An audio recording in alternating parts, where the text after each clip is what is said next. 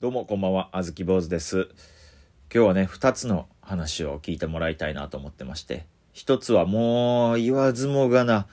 ダウンタウンさんの漫才を、えー、配信ですけど、この目で見たっていう、その時の話とね、もう一つはね、あのーなんて言ったらいいですかね、うーん、あの、ギリ、おじさんの手前で踏みとどまれたっていう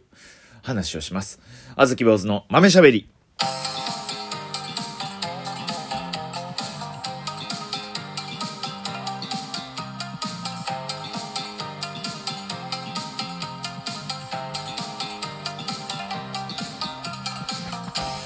どうも、こんばんみ、あずき坊主です。こちらのラジオトークはですね、大阪で活動しているピン芸人のあずき坊主の12分間のラジオトークとなっております。このラジオトーク以外にも Twitter、Instagram、 note、SUZURI、いろいろとやっておりますので、見てくれたら嬉しいです。YouTube もやってますんで、よろしくお願いいたします。さあ、皆様、どう見た？ねえねえ、見た？ダウンタウンの漫才。すごくなかった？もう見買ってない人もう見てない人はもう配信で買えるから見て。もうないよ今後。生きてるうちにダウンタウンさんの漫才見れる機会って。多分もうないよ。わからんけど。知らんけどね。面白かったな。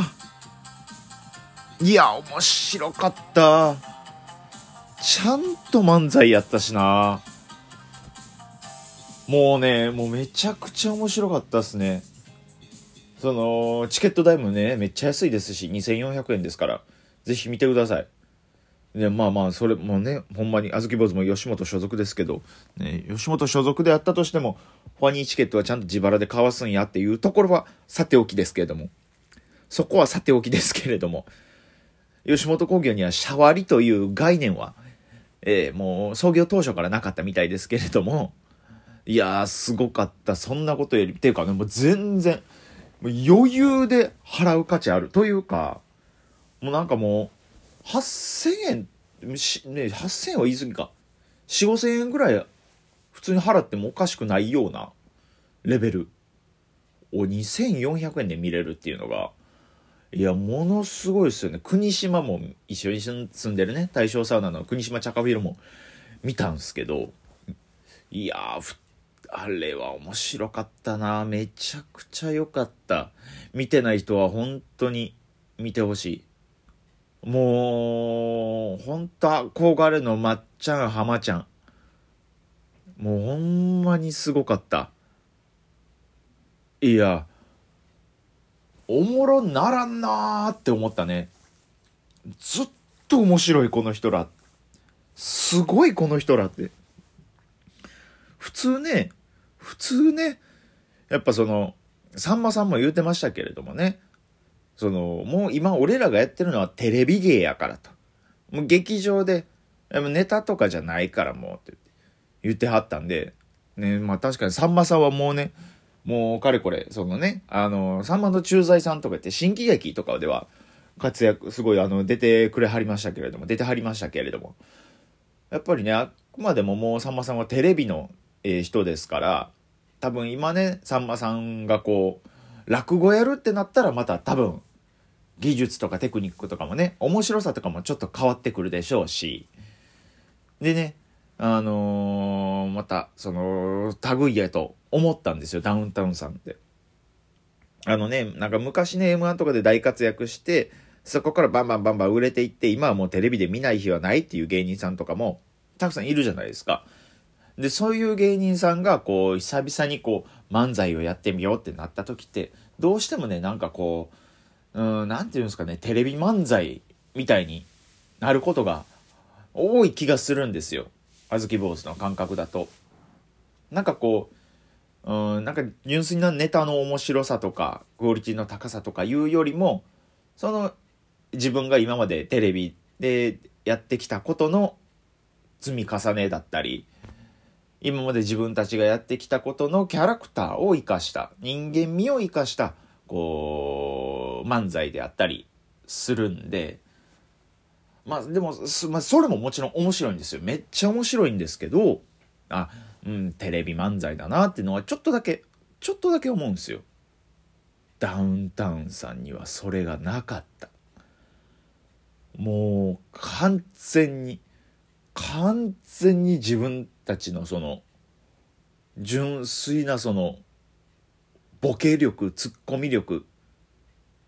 うわ、ダサい言葉やな。ボケ力、ツッコミ力。ダセー。でもね、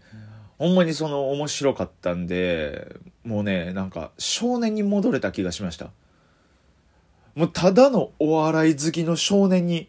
ダウンタウンさんの漫才を見て、あずき坊主がタイムスリップしまして、そんな気持ちになれたんですよ。めちゃくちゃ良かった。まあでも、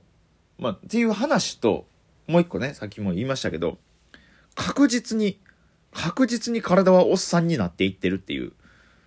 うんなんていうんですかね、さっきね、心は少年に戻ったんですけど、確実に体と脳みそはおっさんになりつつあるっていう、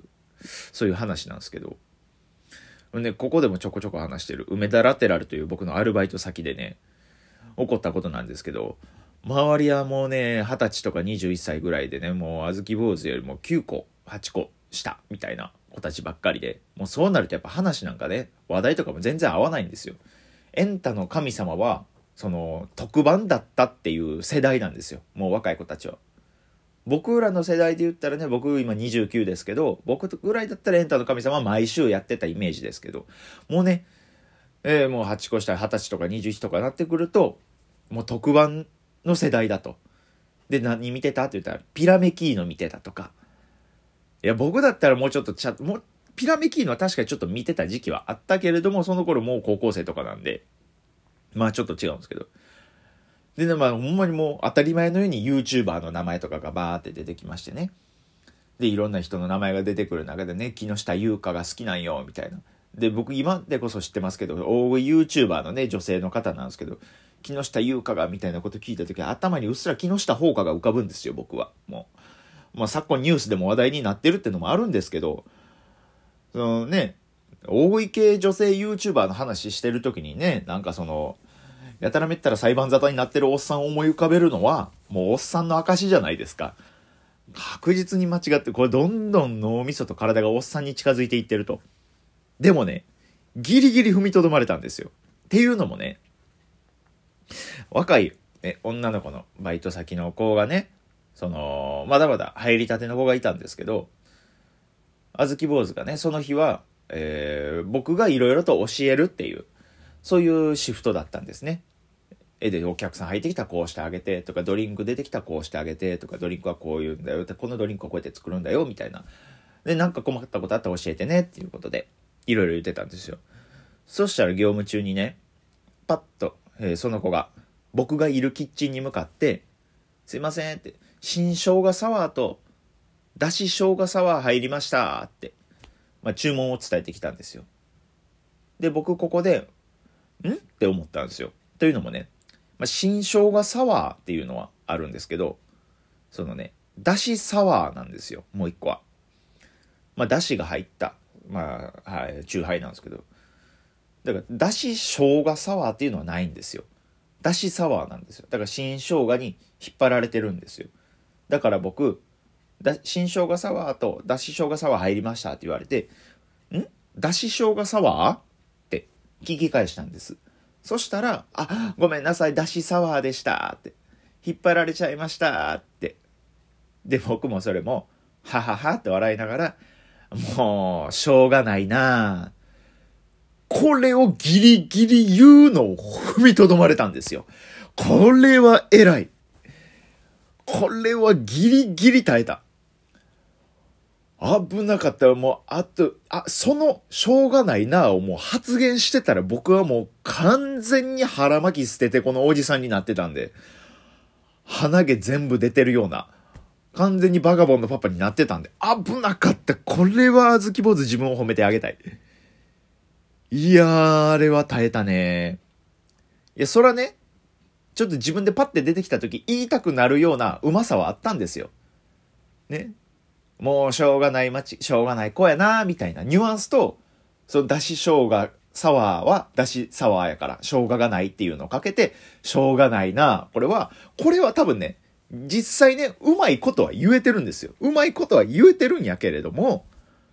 こんなうまいことを日常で言う必要がないんですよ。日常でうまいことを言うのは、ほんまにも純然たるおじさんだけなん、だけでいいんですよ。また舞台上とかね、芸人と会話してる時にね、こういううまいこと言ったりするのはね、遊びとして一個ではあるんですけど、いや、これは危なかった。これは危なかったです、本当に。もうちょっとで頭にネクタイ巻いてるところでした。焦った、危なかった。いや、ですんでね、ほんまにあの、心は少年に戻れた日もありましたが、え完全に脳みそはおっさんだったっていう話です。聞いていただいてありがとうございました。いや、あずき坊主もかれこれも29歳でしてね、芸歴も11年目に当たりました。R1 グランプリはね、芸歴制限が10年以内なので、今年がラストイヤーということですんで、一生懸命最後まで頑張りたいと思っておりますので、今後ともあずき坊主の応援よろしくお願いいたします。4月25日にですね、梅田ラテラル、先ほども話した梅田ラテラルという場所で配信できないことだけやるというライブがあります。あずき坊主そこでネタさせていただきます。配信じゃなくてね、配信がないので観覧だけということですんで、皆さんがね、お時間がある方、えー、来てくれたら嬉しいです。あと、今週末土曜日にですね、あの、オットタクシートークイベントということで、あの、声優の三森鈴子さんと飯田里穂さん、このトークイベントの司会をあずき坊主やらせていただきますんで、えー、お時間ある方、お暇な方、こちらも配信ありますんで、ぜひともお越しいただいたり、見ていただいたりしてくれたらありがたいです。何か失態を犯したら誰かにすぐ殺されると覚悟して喋ります。ありがとうございました。